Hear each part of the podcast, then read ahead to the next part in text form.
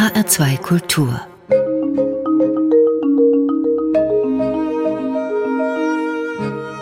Doppelkopf am Tisch mit Margarete Mitscherlich-Nielsen, über die Horst Eberhard Richter im Jahr 2002 sagte, als sie das große Bundesverdienstkreuz verliehen bekam, sie sei die einzige Psychoanalytikerin Deutschlands, die die Brücke gefunden hat zwischen Therapie und Gesellschaftskritik.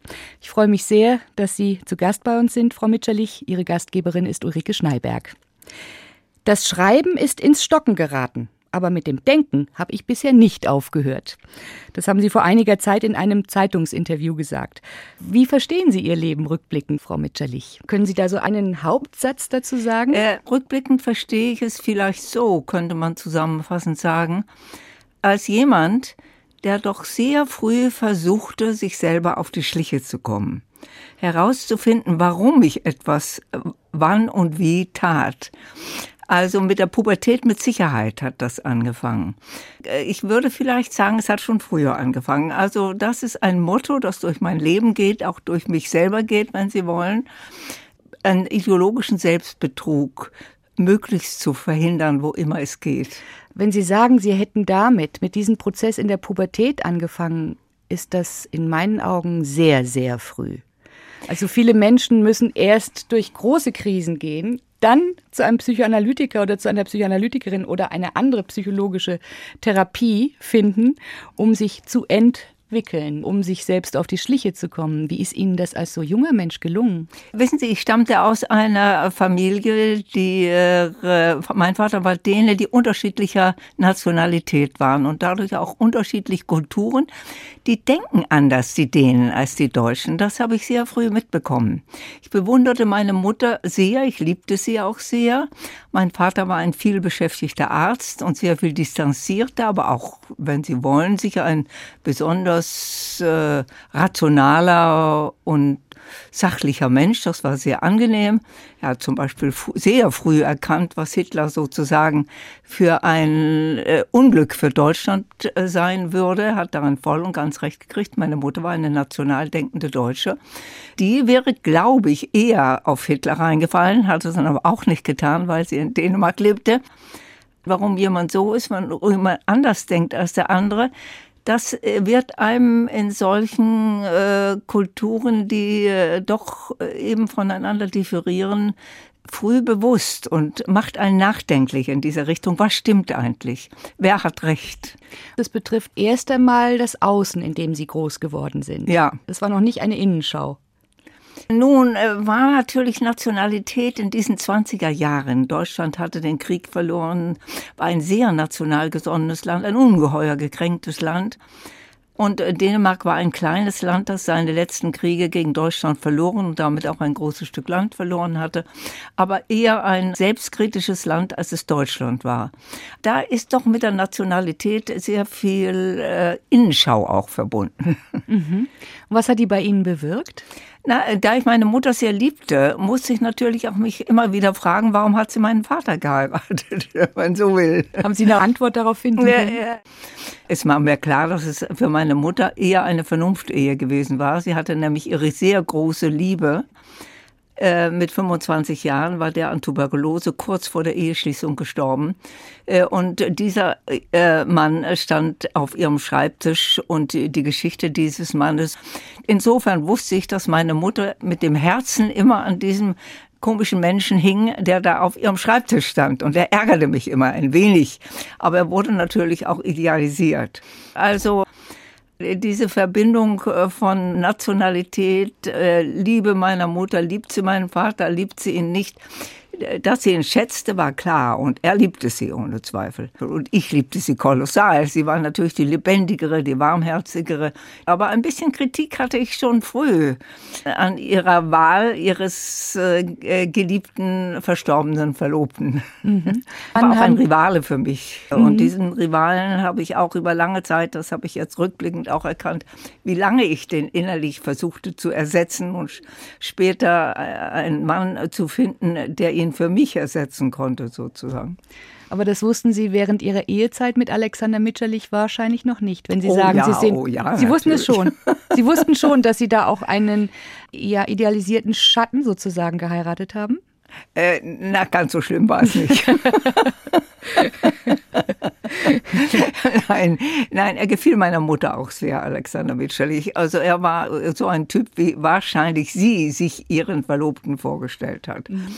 Ähm, aber dass ich ihn wählte, nein, da haben Sie ganz recht. Als ich ihn überhaupt kennenlernte, was äh, auch eine sehr spontane Geschichte war, da habe ich ganz gewiss nicht dran gedacht, warum Sie das dass ich mir damit den verstorbenen Verlobten meiner Mutter aussuche. Aber es hatte so gewisse Verbindungen, mhm. typmäßig, wenn Sie so wollen. Auf das, was Sie als Psychoanalytikerin und als Margarete Mitscherlich schon früh erkannt haben und wofür Psychoanalyse oder Therapie gut ist, darauf kommen wir ganz bestimmt noch intensiv zu sprechen. Lassen Sie uns bei Ihrem Lebenswerk mal einhaken. Wenn Sie so früh angefangen haben, sich mit dem, was Ihr Außen bestimmt und auch Ihr Innen mitprägt, beschäftigt haben, dann ist es ja nur logisch, dass Ihre Lebensthemen die wurden, mit denen Sie sich dann auseinandergesetzt haben, nämlich den Umgang mit Trauer und Schuld und auch das Rollenverhalten der Frauen. Ja. Wie sind denn die beiden Themen in den vergangenen Jahrzehnten, wenn Sie so Rückschau halten, gesellschaftlich vorangekommen? Ich weiß, wie schmerzlich es war. Als ich nach Deutschland kam, das war 32, da kam ich auf eine deutsche Schule in Flensburg, habe dort Abitur gemacht und lernte plötzlich ein ganz anderes Deutschland kennen. Es wurde eben langsam absolut von Nazis beherrscht, dieses von mir so hoch idealisierte Land. Das war ungeheuer schmerzlich das bleibt schmerzlich. Und die, die deutschen Ideale aufgeben zu müssen, das ist jetzt nach dem Kriege, mein Gott, die haben das bis 45 viele noch mitgemacht in einer merkwürdigen, ich meine, es war doch ein Kulturvolk, es ist ja nach wie vor unverständlich, wie sowas im Grunde möglich ist. Das ist sehr erstaunlich und wird nie ganz begriffen werden, vor allem nicht, dass man so einen Völkermord begehen kann. Aber mit dieser Schuld fertig zu werden, auch wenn es nicht mehr die persönliche Schuld ist, wenn es schon die zweite, dritte Generation ist. Also dieses nicht schuld sein wollen, das ist, glaube ich, ein urmenschlicher Trieb. Das will keiner. Also die Deutschen mit Sicherheit nicht und die kämpfen heute noch dagegen. Sie wissen es. Sie sind ja nicht äh, völlig verleugnend und ähm, sie sind auch nicht geisteskrank. Dennoch wehrt man sich dagegen. Ich meine, die KZs Auschwitz, Hitler, das wird erinnert werden, solange es Menschen gibt wahrscheinlich. Nicht gerade die, die scheußlichsten Typen, die erinnert man ja historisch bekanntlicherweise für alle Zeiten. Als wir uns anlässlich Ihres 80. Geburtstags zum ersten Mal unterhalten haben, da haben Sie gesagt, Abwehrmechanismen gegen Schuld und Scham fördern nicht gerade die Kreativität des Menschen. Wenn man den Umkehrschluss daraus ziehen würde, hieße das doch, je mehr wir unsere Schatten integrieren, desto mehr positive Energie würde frei, desto mehr kreative Energie würde frei, auch um zum Beispiel neue friedliche Modelle des Zusammenlebens zu entwickeln. Ja, vollkommen klar. Ich meine, das ist mir auch immer klar gewesen und auch äh, den meisten, die einigermaßen psychologisch geschult sind, dass so eine Abwehr unendlich viel Kräfte in Anspruch nimmt.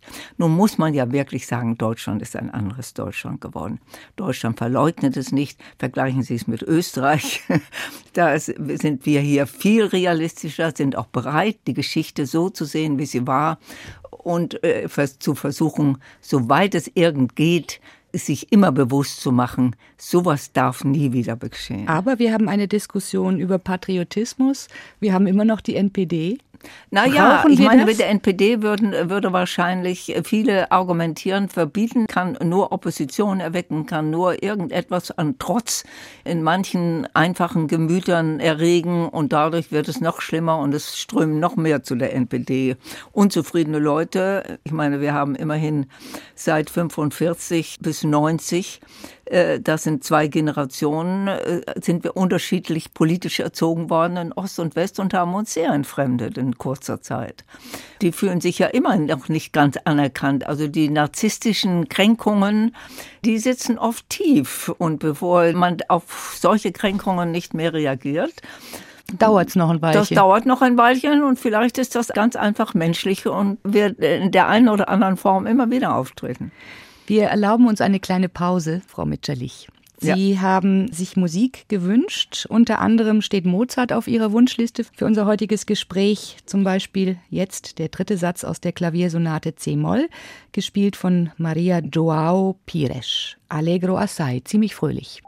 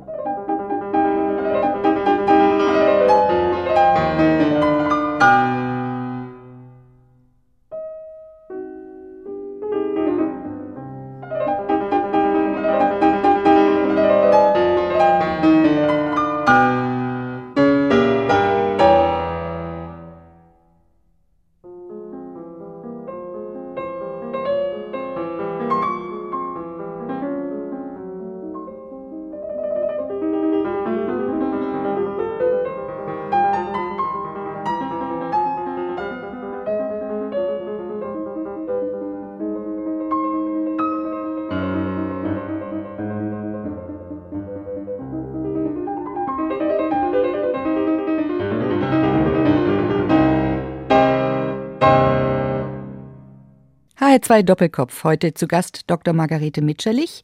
Mein Name ist Ulrike Schneiberg. Frau Mitscherlich, Sie sind nicht nur bedeutende Psychoanalytikerin, sondern Autorin zahlreicher Bücher, die Geschichte machten. Die Unfähigkeit zu trauern haben Sie gemeinsam geschrieben mit Ihrem Mann Alexander Mitscherlich oder Müssen wir hassen über den Konflikt zwischen innerer und äußerer Emanzipation oder die friedfertige Frau und 1990 über die Mühsal der Emanzipation. Für junge Frauen hat der Feminismus inzwischen ausgedient. Wie sehen Sie das als 87-Jährige?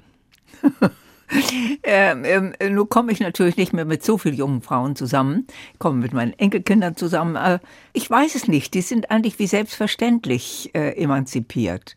Die nehmen es sich nicht mehr so als Kampfesaufgabe vor, sondern es ist für sie etwas Natürliches, dass sie studieren, dass sie reisen, dass sie selbstständig entscheiden, was sie machen wollen, dass sie mit einem Freund zusammenleben oder auch nicht oder äh, was auch immer äh, dass sie keine Lust haben auf Männer, das äh, erlauben sie sich in einer Atmosphäre, die das ja auch gestattet. Das heißt, das, was Sie 1990 geschrieben haben, die Mühsal der Emanzipation, wäre heute überholt.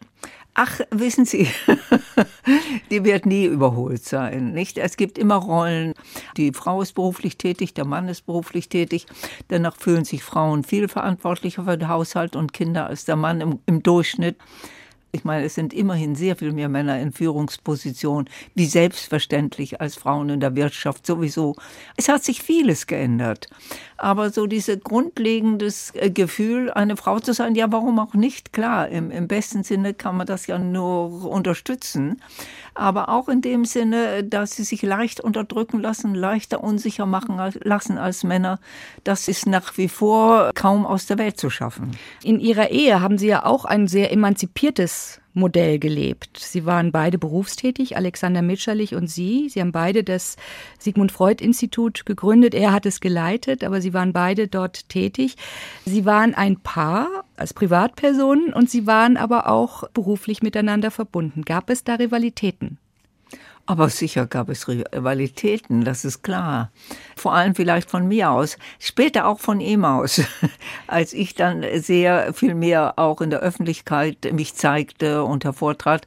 Manche Ihrer Buchmitwirkungen oder Autorenschaft ist ja unterschlagen worden. Da haben Sie zu zweit die Bücher geschrieben, aber Ihr Name wurde nicht genannt, seine jedoch schon. Es mag vielleicht bei der einen oder anderen Arbeit gewesen sein, aber sagen wir mal, die vaterlose Gesellschaft, da wurde meine mit, nein, da hat er sich bedankt, wie man das sich bedankt, weil die anderen haben drüber gelacht. Natürlich haben wir viel zusammengearbeitet. Nun war er gewohnt, von früh an viel zu schreiben. Ich nicht. Ich hatte schon schwere, mein Sohn hat immer behauptet, ich hätte nie richtig Deutsch gesprochen, was nicht stimmt, denn ich habe durch meine Mutter hauptsächlich Deutsch gesprochen als Kind. Ich habe natürlich auch immer Dänisch gesprochen, klar. Aber Sie sind ja auch durch Ihr Literaturstudium oder Ihre Liebe zur Literatur zu dem Studium Literatur und Anglistik erstmal gekommen und ja. wahrscheinlich dadurch auch später zum Schreiben. Ja, ja, natürlich. Aber ich bin nicht sozusagen, mein Mann hat schon als, ich glaube, als Pubertierende, schon, er hat ja immer für das Theater die Besprechungen in, in Hof, wo er geboren war. Da hat er auch den Ernst Jünger kennengelernt, durch sein Schreiben über seine Bücher. Also er hat schon als Abiturient immer in Zeitungen geschrieben. Das habe ich nicht. Er wollte auch Schriftsteller werden. Das wollte ich nicht. Ich wollte Lehrerin werden, wie meine Mutter. Ich war ein braves, Mutterkind. angepasstes Mutterkind. Aber äh, später haben Sie sich, wie Sie ja vorhin auch schon erwähnt haben, irgendwann doch auch von Ihrer Mutter innerlich gelöst und sind auch Ihren eigenen Weg gegangen. Ja, das habe ich eigentlich mit der Pubertät schon gemacht. Sie haben Ihren Mann kennengelernt, als Sie studierten? Ja. Sie haben erst mal nach Ihrem Literatur- und Anglistikstudium ja dann Medizin studiert. Ja. 1950 promoviert zum Dr. Med und sind dann Alexander Mitscherlich begegnet und sind in Kontakt gekommen mit der Psychoanalyse, Frau Mitscherlich. Ja, nur sagen wir mal, ich war ja immer, ich habe unendlich viel gelesen mein Leben lang und ich war immer an Psychologie interessiert, immer an der Psychologie der jeweiligen Helden in den jeweiligen Büchern. Und äh, ich habe ihn auch in Heidelberg schon kennengelernt. Da habe ich äh, formuliert in der Neurologie, wo er äh, Arzt war. Er war äh, der Vorgesetzte meiner Freundin, die etwas früher als ich fertig geworden war, weil sie nicht wie ich äh, anfänglich ein paar Semester eben Deutsch und Englisch studiert hatte. Da habe ich ihn flüchtig kennengelernt. Dann habe ich ihn, als ich von Dänemark, da habe ich ja das Kriegsende, habe ich in Dänemark gelebt, die letzten Jahre, und bin dann nach Kriegsende in die Schweiz gegangen, um dort anthroposophische Medizin zu erlernen. Und äh, bei dieser Gelegenheit habe ich Alexander Mitscherich in der Schweiz kennengelernt. Er war verheiratet zu dem Zeitpunkt. Er war verheiratet und das war gar keine Idee, dass wir je heiraten wollen. Äh, ich war eigentlich in die Schweiz gegangen, um einem langjährigen Freund zu entfliehen. Die Flucht ist mir gelungen, aber es dauerte nicht sehr lange. Da ging ich, wie mein späterer Analytiker Barland in London sagte, eine verrückte Beziehung nach der anderen. Da ging ich die Beziehung zu Alexander Mitscherlich ein. Es war nämlich keine Aussicht auf eine Ehe. Weder er noch ich haben daran gedacht. Aber sind Sie dann nicht auch recht schnell schwanger geworden? Ziemlich schnell, ja. Das Kind ist auch geboren worden, Ihr Sohn Matthias. Ja. Und dann waren die Weichen gelegt sozusagen. Äh, Oder gestellt? Nein, na ja, eigentlich nicht. Nein, nein, noch lange nicht. Es blieb nur die Beziehung, die eigentlich ja eine kurze und vorübergehende sein sollte, die blieb eben irgendwie bestehen. Irgendwie. Sie konnten voneinander nicht lassen. So war es. Ja. Wir haben es öfter versucht, aber es ging weder für ihn noch für mich. Und dann haben Sie schließlich sich entschieden Ja. zu heiraten. So Oder- ist es. Sie haben in einem Essay über die Beziehung von Sartre und Beauvoir geschrieben.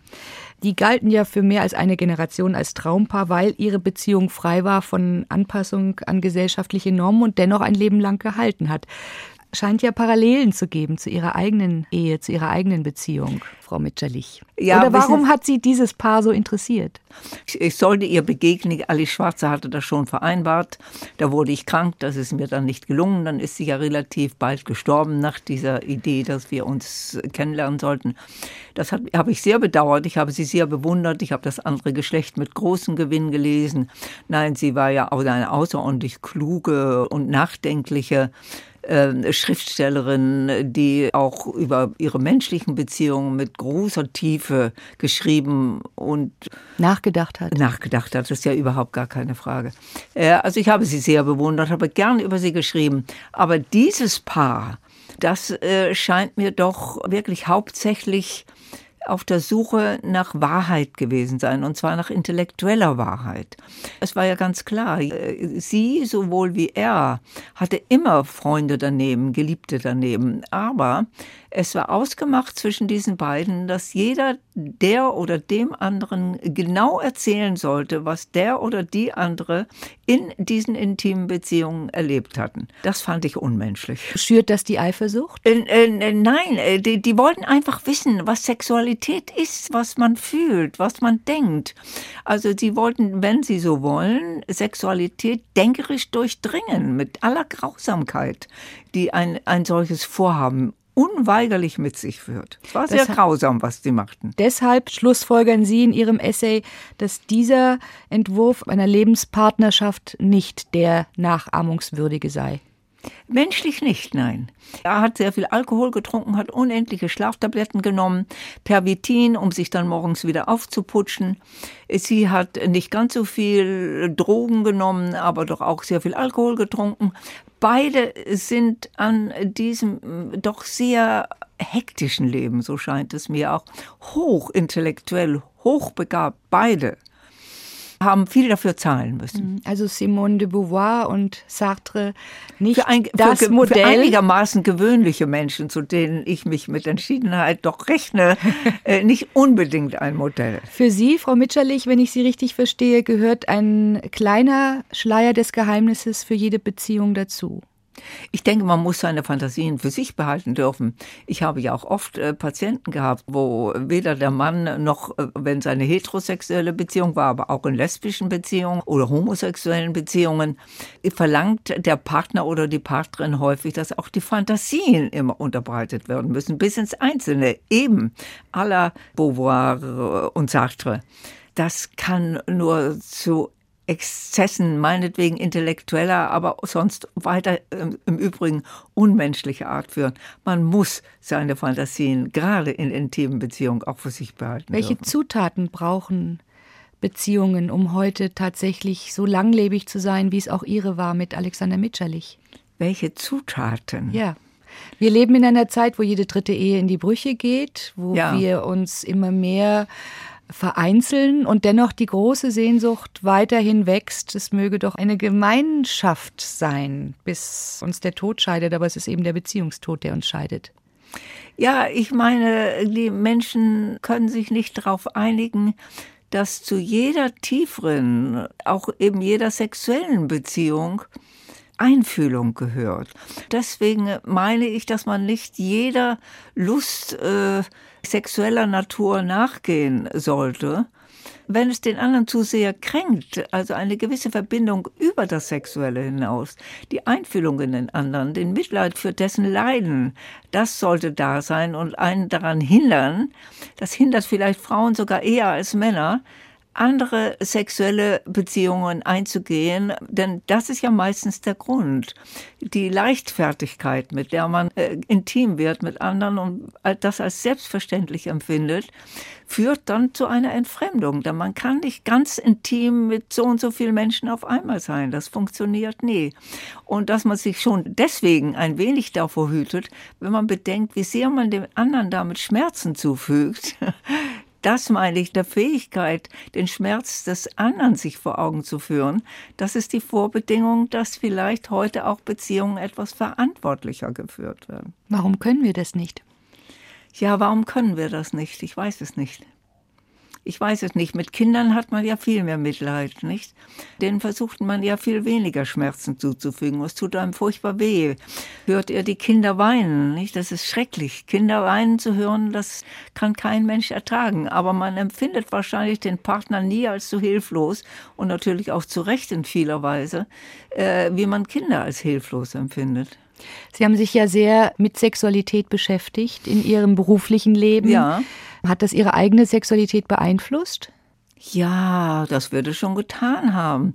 Wissen Sie, es ist natürlich auch äh, naiv zu glauben, dass Verliebtheit für alle Ewigkeiten bestehen kann. Das ist ja ganz klar. Man lebt dann ein normales Leben miteinander. Man ist eine Familie. Naja, also man hat zu tun, man sieht sich von morgens bis abends, man sieht sich nicht immer gerade in den wunderschönsten Aufmachungen und so weiter und so fort. Man ist ärgerlich, man weint, man fühlt sich elend, jeder von beiden. Also der Held und die Heldin und diese erotische Spannung, die kann eine Ehe nie überdauern. Das funktioniert nie. Also man muss einfach Mensch miteinander werden, von beiden Seiten her. Noch ein Mozart jetzt, passend zum Thema Liebe und Idealisierung. Die Papageno-Arie aus der Zauberflöte, hier gesetzt für vier Violinen, Les Quatre Violons.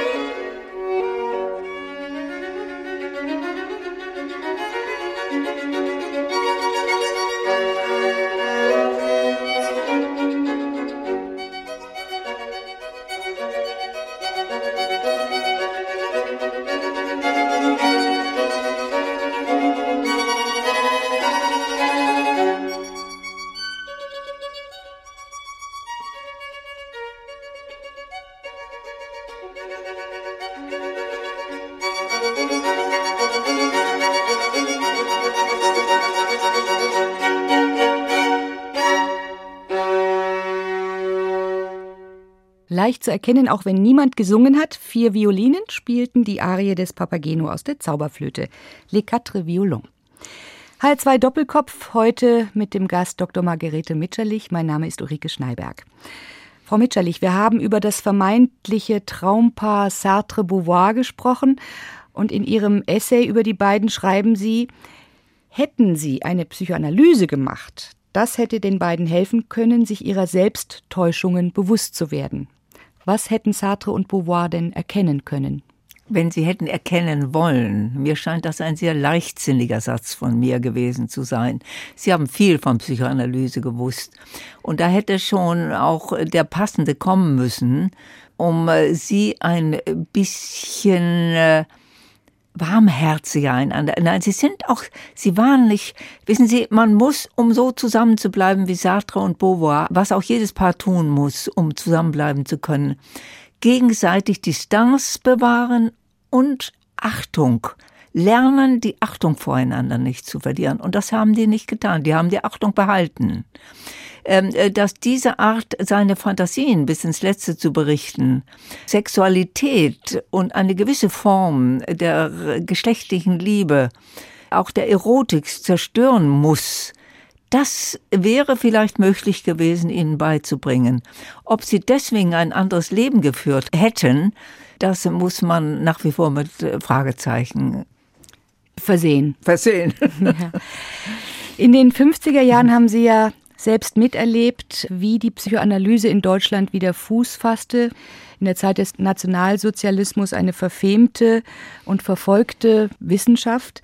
Wie war die damalige Situation, als die Psychoanalyse hier wieder Anerkennung erhielt?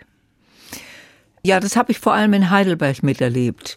Sehr feindlich, äh, sehr verächtlich und äh, Freud ist doch äh, längst passé, das kann man doch alles nicht mehr ernst nehmen, unwissenschaftlich, das muss äh, sowieso ad acta gelegen werden. Die wollten überhaupt nichts von Psychoanalyse wissen, auch in, in der Uni Heidelberg nicht. Was nicht bedeutete, dass es einige gab, wie Weizsäcker, der sich schon dafür interessiert hatte, ohne Zweifel, obwohl auch er Distanz äh, dazu genommen hatte. Die, die das als unwissenschaftlich ablehnten, hatten keine Ahnung davon. Das Wissen war schnell verloren gegangen. Aber dann äh, in unserer psychosomatischen Abteilung, wo ja auch alle Analytiker, die emigriert waren und die nicht nach Berlin gehen wollten, weil sie in Berlin schlecht behandelt wurden und rausgehen mussten und wussten, äh, dass Alexander Mitscherlich kein Nazi gewesen war, sondern im Gefängnis zeitweilig gesessen hatte, die kamen nach Heidelberg, so dass wir auch sehr schnell bekannt wurden mit dem, was an Neuem geschehen war, in den englischsprachigen Ländern vor allem. Mit Frankreich hatten wir sehr viel weniger Kontakt, das ist sehr viel später zustande gekommen. All diese Leute hielten Vorträge, dann kam 56, der 100. Geburtstag von Freud, das war ein wirkliches Ereignis von Horkheimer hier und Alexander Mitscherlich in Frankfurt und Heidelberg inszeniert.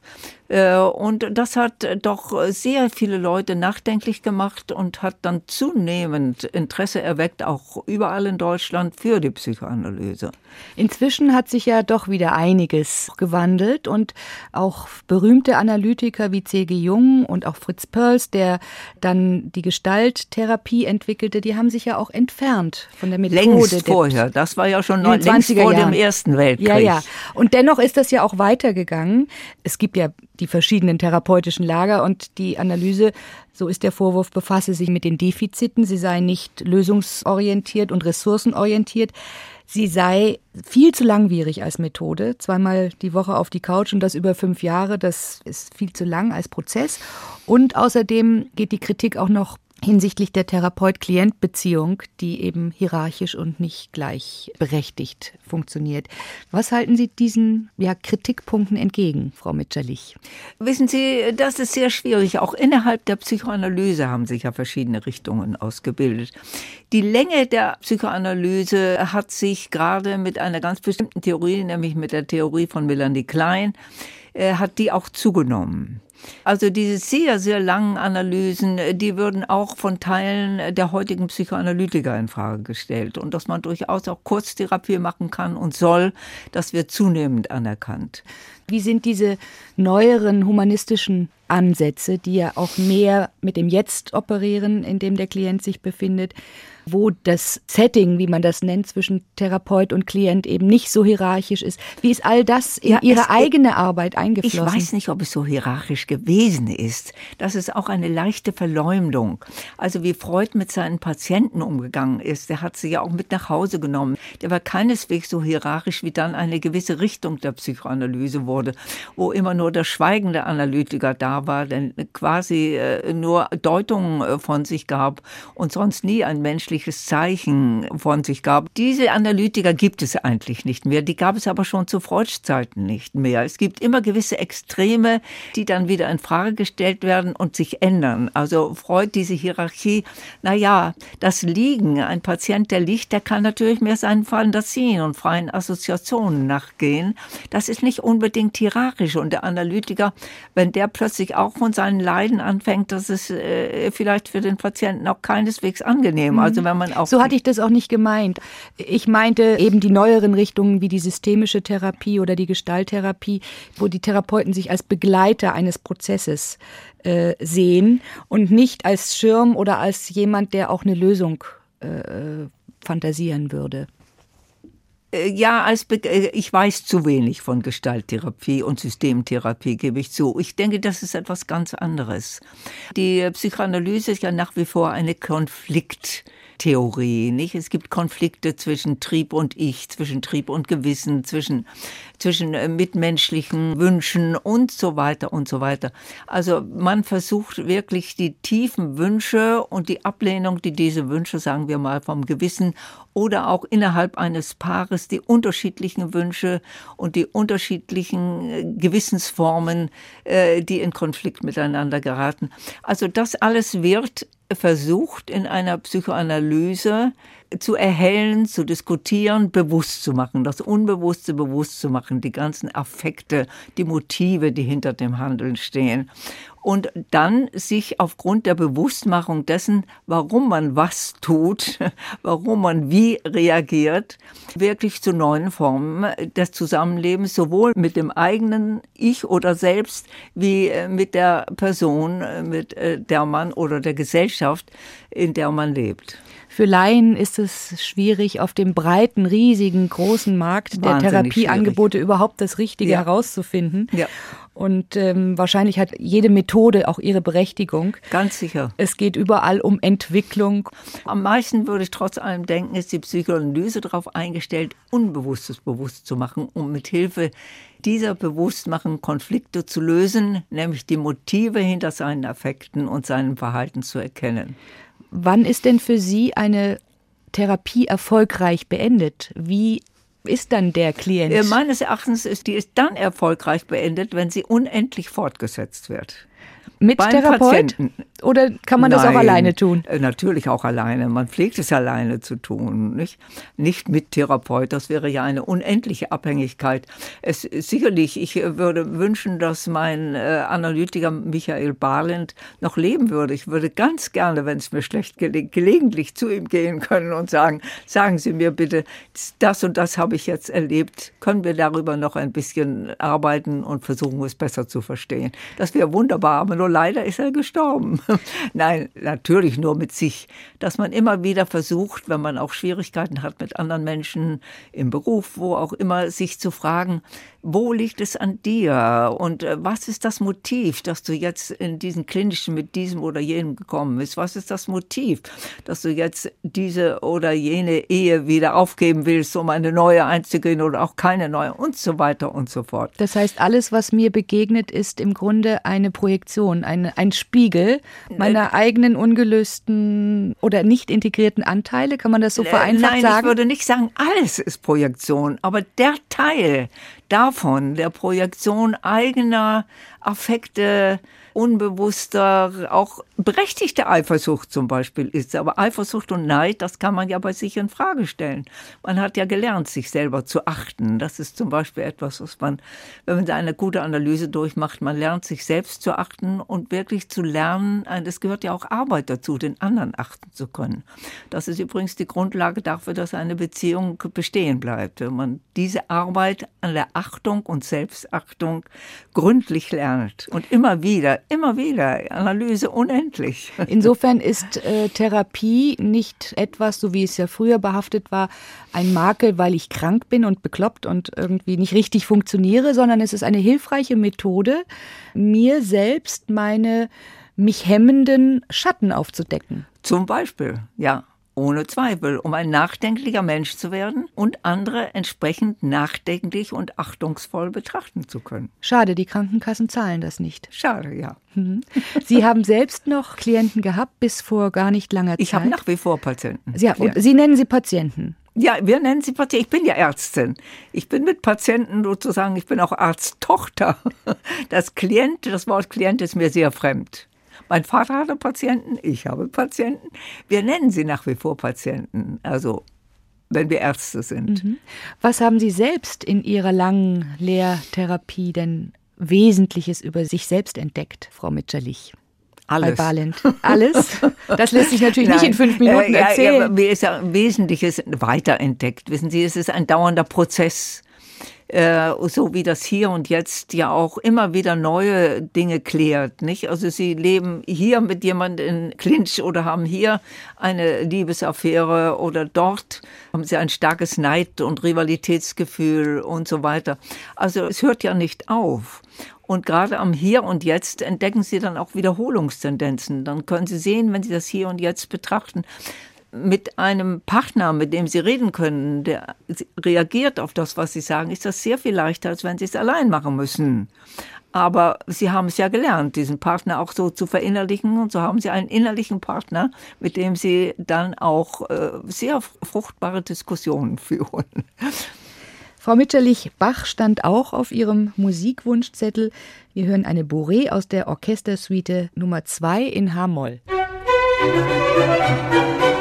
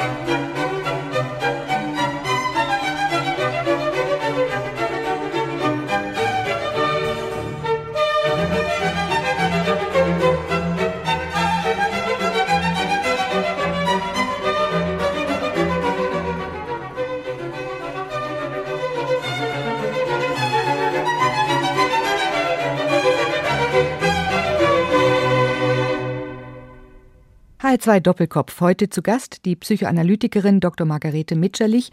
Gastgeberin ist Ulrike Schneiberg.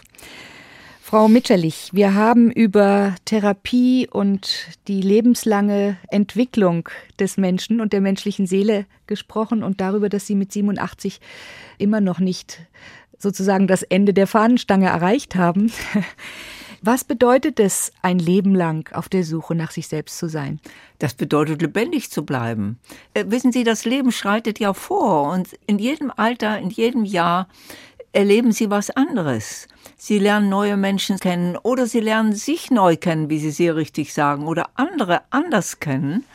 Es kommen Enkelkinder, ich weiß nicht was alles. Das Leben ist ja ein dauerndes Weitergehen bis zum Tod. Nur vom Tod kommt man nicht zurück. Nicht? Wenn man stirbt, das ist äh, immerhin noch etwas, was einen äh, ein großes Geheimnis so befremdet. Ja. Und man möchte nur zumindest die Erlaubnis haben, bis zum Ende lebendig bleiben zu können und über sich und andere nachzudenken. Mhm. Und man, man lernt ja jeden Tag was Neues, wenn Sie wollen. Ich habe jeden Tag wenn es mir einigermaßen gut geht und mich hinsetze und versuche so ein bisschen zu schreiben oder zu lesen oder nachzudenken, das ist dann ein erfüllter Tag für mich gewesen, wenn ich plötzlich auch wieder mal was Neues gedacht habe, was ich bisher noch gar nicht gedacht habe. Ja. Ähm Ihr Leben ist reich an Erfahrungen. Und wahrscheinlich ist die Antwort auf so eine Frage gar nicht zu geben. Äh, ich stelle die Frage trotzdem, gibt es so etwas wie eine wesentliche oder die wesentlichste Erfahrung bisher in Ihrem Leben?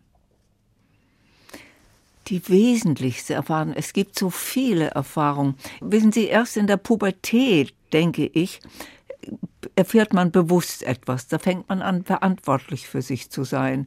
Also es war schon, Sie haben ja auch vorhin gemerkt, dass ich sehr viel über mein Deutsch-Dänisch geredet hatte. Und diese Ideale zu verlieren, dieses nicht mehr idealisieren können und keine Achtung mehr haben können. Also die, dieses neue sich Achtung, Selbstachtung, denn man bekommt ja die Selbstachtung durch Identifizierung mit idealisierten Eltern, mit einem idealisierten sogenannten Vaterland und so weiter. Damit ist die Selbstachtung sehr verbunden, um wirklich neu in sich Selbstachtung auf eigene Verantwortung hin. Und da entsprechend natürlich Achtung vor dem anderen, denn das war ja gerade die absolute Katastrophe in der Nazizeit, dass die Selbstachtung auf falschen Voraussetzungen beruhte und die Achtung für den anderen so verloren ging.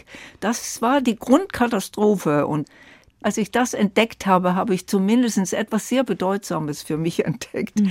dass man lernen muss, aufgrund von wirklich gefühlsmäßig standhaltenden, nachdenklich standhaltenden Werten die eigene Selbstachtung aufzubauen und da entsprechend auch die Achtung für den anderen. Sie haben eine langjährige Ehe mit Alexander Mitscherlich geführt, der starb im Jahr 1982. Wie schmerzhaft war das für Sie? Sein Tod und dann jetzt rückblickend 23 Jahre schon als Witwe allein gelebt zu haben. Nun, es war sehr viel schöner, zu zweit zu leben, als allein zu leben. Sehr, sehr viel schöner. Obwohl ich ihm seinerzeit, es ging ihm sehr schlecht und er hat es gespürt, dass die Orientierungsfähigkeit mehr oder weniger verloren ging. Das war sehr, sehr schmerzlich für ihn. Ich habe ihm in dieser Zeit nicht gewünscht, noch allzu lange so leben zu müssen, denn es war keine Freude mehr für ihn. Und man nicht mehr die Gespräche miteinander führen könnte, die absolut offenen Gespräche, das war das außerordentlich Angenehme in unserer Beziehung, die waren nicht mehr möglich, weil sie ihn nicht mehr erreichten. Ähm, also insofern war, äh, war der Schmerz groß und das Alleinleben sehr schwer. Aber so war es nun mal. Und wenn Sie auf Ihr gelebtes Leben zurückschauen, mit welchem Gefühl schauen Sie da zurück? Ach, äh, nicht schlecht. Äh, ich bin zufrieden mit meinem Leben, wenn Sie so wollen. Ich bin auch für vieles außerordentlich dankbar. Ich bin für meine Mutter dankbar. Ich bin äh, dafür dankbar, dass ich einen Mann hatte, mit dem ich mich so gut auch weiterentwickeln und so gut zusammenleben konnte. Ich bin dafür dankbar, dass ich einen Sohn und Enkelkinder habe und dass ich weiter arbeiten kann und so weiter. Ich bin für vieles sehr dankbar. Und ich bin dankbar für unser Gespräch. Frau Mitscherlich, Ulrike Schnallberg war am Mikrofon. Gast war heute Dr. Margarete Mitscherlich.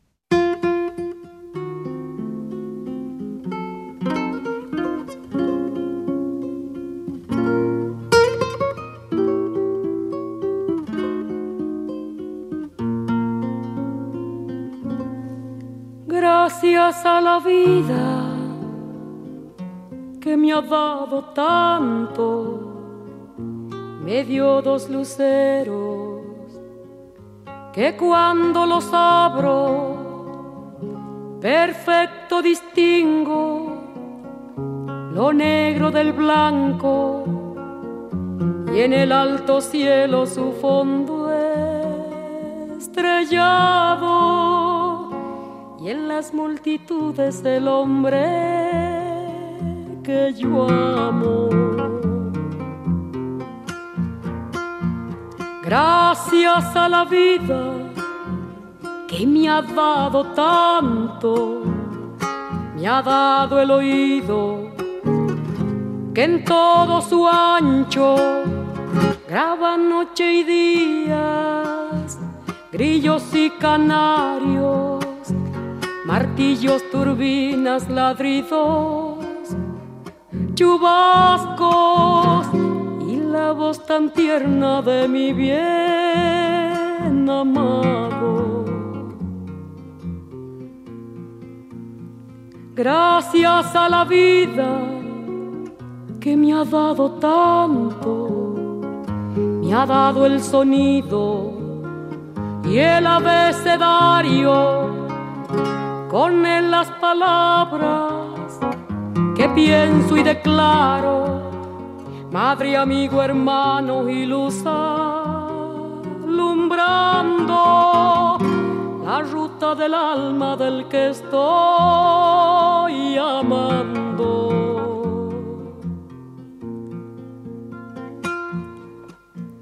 Gracias a la vida que me ha dado tanto, me ha dado la marcha de mis pies cansados, con ellos anduve ciudades y charcos, playas y desiertos, montañas y llanos y la casa tuya, tu calle y tu patio.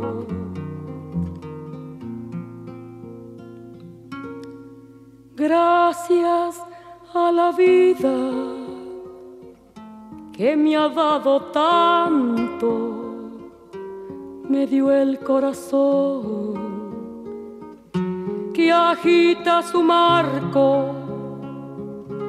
Cuando miro el fruto del cerebro humano, cuando miro el bueno tan lejos del malo, cuando miro el fondo de tus ojos claros.